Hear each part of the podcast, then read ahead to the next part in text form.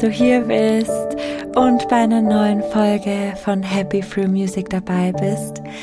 Mein Name ist Anastasia Starostina und in diesem Podcast geht es rund um Themen über Musik, Musikpsychologie und die Wirkung von Musik auf unser Wohlbefinden. In diesem Podcast möchte ich dich auf eine Reise mitnehmen in die Welt der Musik, in die Welt der Wissenschaft und auch der Spiritualität. In der heutigen Podcast-Folge geht es darum, wie Musik heilsam wirken kann. Und dieser Teil oder dieser Podcast-Teil äh, ist jetzt in ein paar verschiedenen Kategorien eingeteilt. Also siehe so, dass diese Folge jetzt Part 1 ist. Ich gehe nämlich heute speziell auf unsere Wahrnehmung ein und in den nächsten Folgen kommen dann noch andere Themen dazu. Ich wünsche dir also jetzt ganz viel Freude, ganz viel Spaß bei diesem Part und ja, viel Vergnügen beim Zuhören.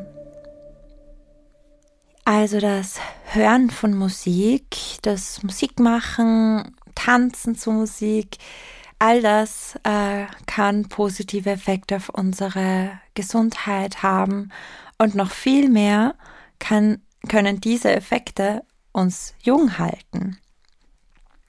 Unser Gehirnalter kann nämlich anhand von Aufnahmen von Gehirnanatomie mittels MRT geschätzt werden. Und ich möchte dir einen kurzen Einblick in die Wissenschaft jetzt geben, was uns unsere Wahrnehmung und die Musik betrifft. Und zwar in einer kürzlich veröffentlichten Studie äh, wurde das Gehirnalter von professionellen Musikern, Amateurmusikern und Nichtmusikern gemessen. Und das Durchschnittsalter der Versuchsteilnehmer war um die Mitte 20. Und das Gehirnalter der Nichtmusiker wurde ziemlich genau auf das tatsächliche Alter dieser Personen geschätzt. Also mit ja, ein paar Monaten Abweichung. Also ich glaube, so sechs Monate Messabweichung waren da. Und das Gehirnalter der professionellen Musiker wurde hingegen im Durchschnitt drei Jahre und acht Monate jünger geschätzt als deren tatsächliches Alter. Und noch viel spannender, Trommelwirbel, waren die Beobachtungen bei Amateurmusikern, deren Gehirnalter war sogar viereinhalb Jahre jünger als deren tatsächliches Alter. So, wie kann das sein? Wie kann Musik da so, ja, jung halten? Und das Ganze sieht so aus.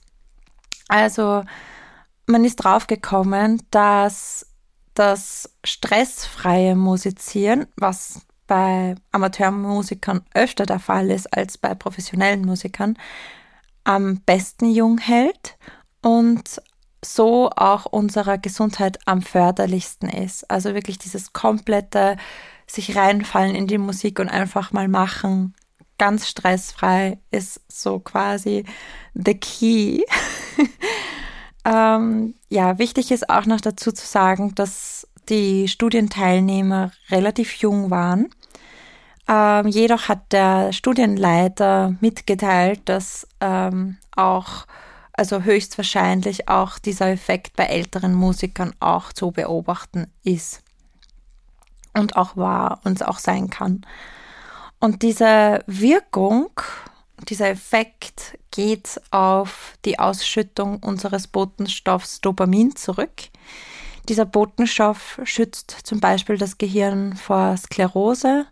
Außerdem wird er für unterschiedliche Funktionen im Gehirn benötigt, wie zum Beispiel für unsere Sensomotorik, das Erlernen von Dingen, also generell das Lernen, für unser Gedächtnis sowie auch für unsere Emotionen.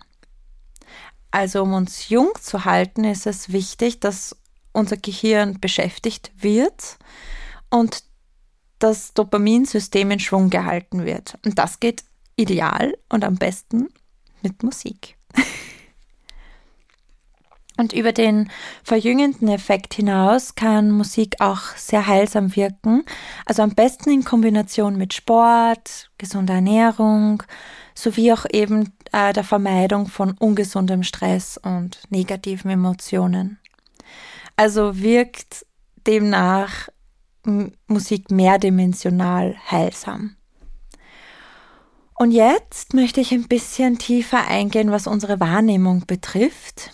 Und zwar äh, in Bezug unserer, unserer Wahrnehmung schärft Musik unsere Sinne.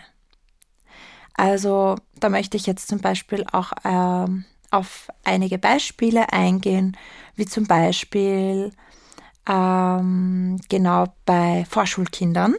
Genau, jetzt gehe ich auf, auf die Musik ein bei Vorschulkindern, ist nämlich festgestellt worden, dass äh, Vorschulkinder, die ein Instrument bzw. singen lernen, viel feinere Unterschiede in der Tonhöhe erkennen können. Dadurch können sie zum Beispiel Silben, die ähnlich klingen wie gar und pa, viel genauer unterscheiden. Und das ist wichtig, weil Kinder mit einer Sprachentwicklungsstörung äh, außer den Schwierigkeiten, richtig zu sprechen, auch oft Probleme haben, Sprache richtig zu verstehen. Also für einige von ihnen hört sich beispielsweise gar und paar gleich an.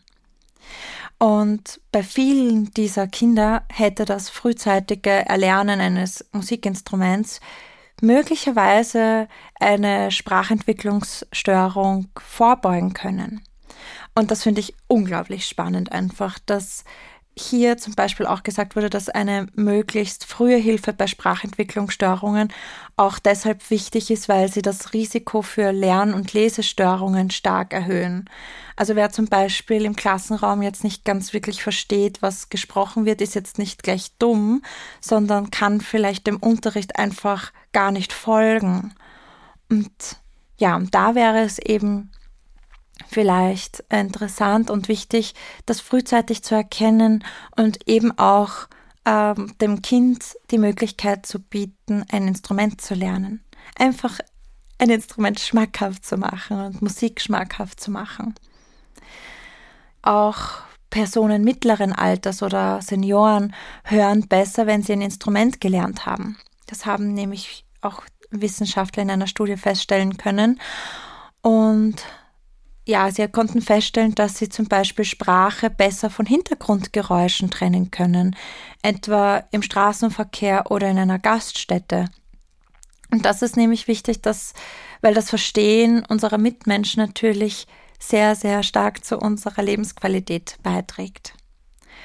Und ja, auch wurden ähnliche positiven Effekte von Musik machen oder beziehungsweise auch Tanzen äh, festgestellt auf unsere Wahrnehmung. Und zwar hat man festgestellt, dass ähm, Musik machen und Tanzen zum Beispiel natürlich auch den Sinn für unsere Bewegung, unseren Gleichgewichtssinn und auch den Tastsinn verschärfen können. Musiker trainieren also durch ihre Ausbildung diese Körperwahrnehmung stark und können An- und Verspannungen unserer Körpermuskulatur besser registrieren und verspannte Muskeln viel leichter entspannen. Und ein feineres Gespür für Signale des eigenen Körpers macht es wieder widerstandsfähiger gegen etliche psychische Krankheiten. Ja, und Störungen wie auch Depressionen, Essstörungen, Abhängigkeitserkrankungen. Also auch dieses, diese feine Wahrnehmung anhand des Körpers, auch da kann Musik helfen. Zu unserer Wahrnehmung gehört auch unsere Aufmerksamkeit. Und insbesondere das Spielen von Musik erfordert Fokussieren der Aufmerksamkeit auf unsere Sinneswahrnehmung und auch auf das Ausführen von Bewegungen, oft auch über einen längeren Zeitraum.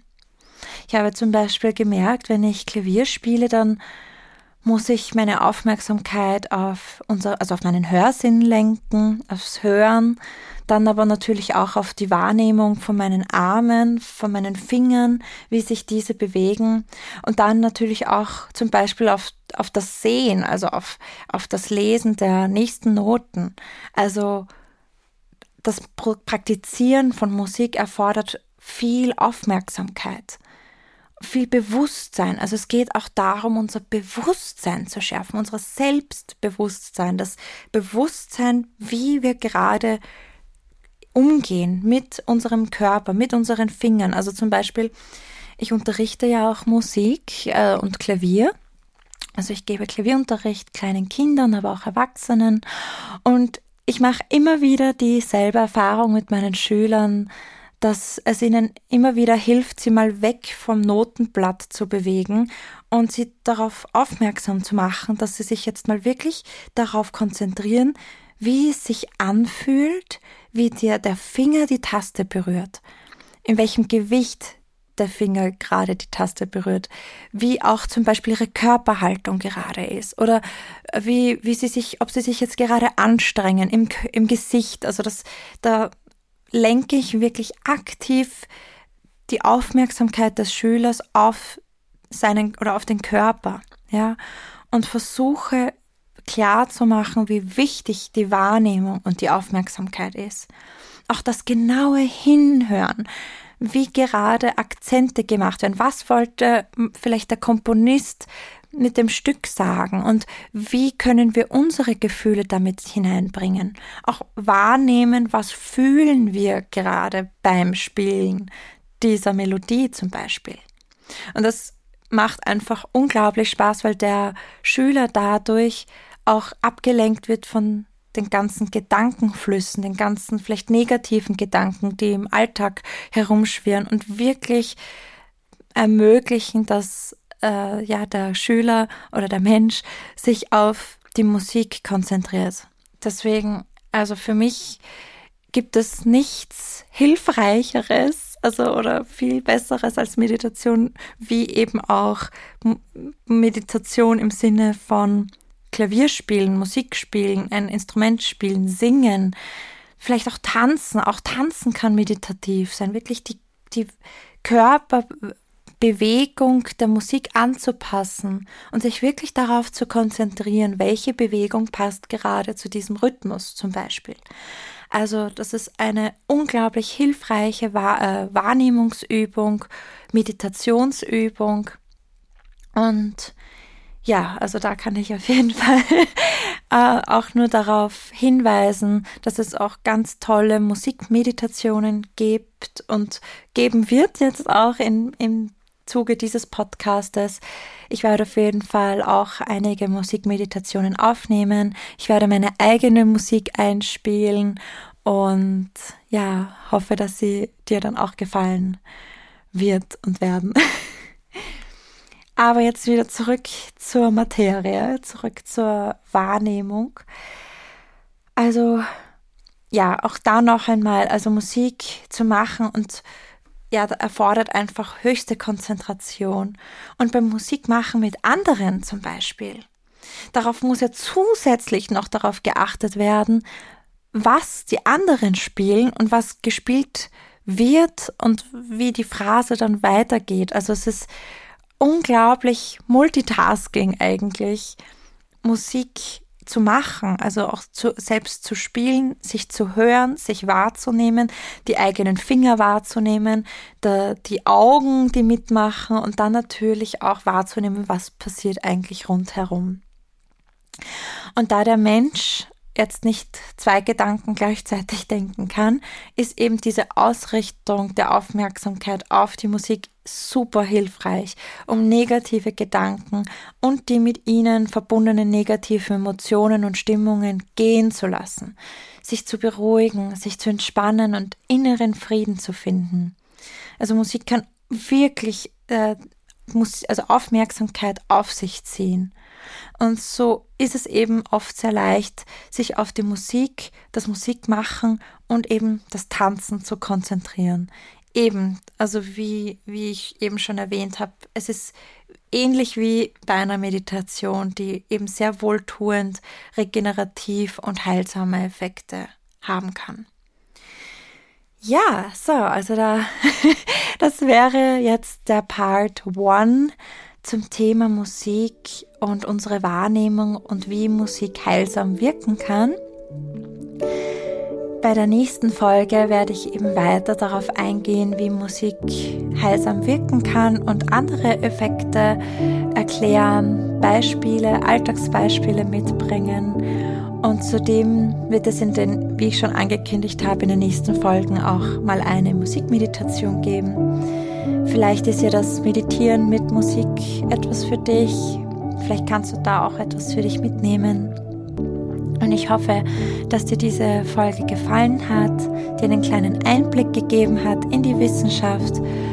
Und ich hoffe, ja, dass du heute noch einen angenehmen Tag hast. Ich freue mich auf jeden Fall, äh, wenn du wieder dabei bist bei einer weiteren Folge von Happy Free Music. Und ja, ich wünsche dir viel, viel Spaß beim Zuhören weiterhin. In den Show Notes findest du dann auch noch die Quellen, die ich verwendet habe für den Podcast, für diese, vor allem diese Podcast-Folge. Und gerne lass mich wissen, wie du diese Folge gefunden hast. Unter nastja.music.health findest du mich auf Instagram. Und ja, ich freue mich, wenn wir uns connecten können. Ich wünsche dir viel Spaß und alles, alles Liebe. Deine Nastja.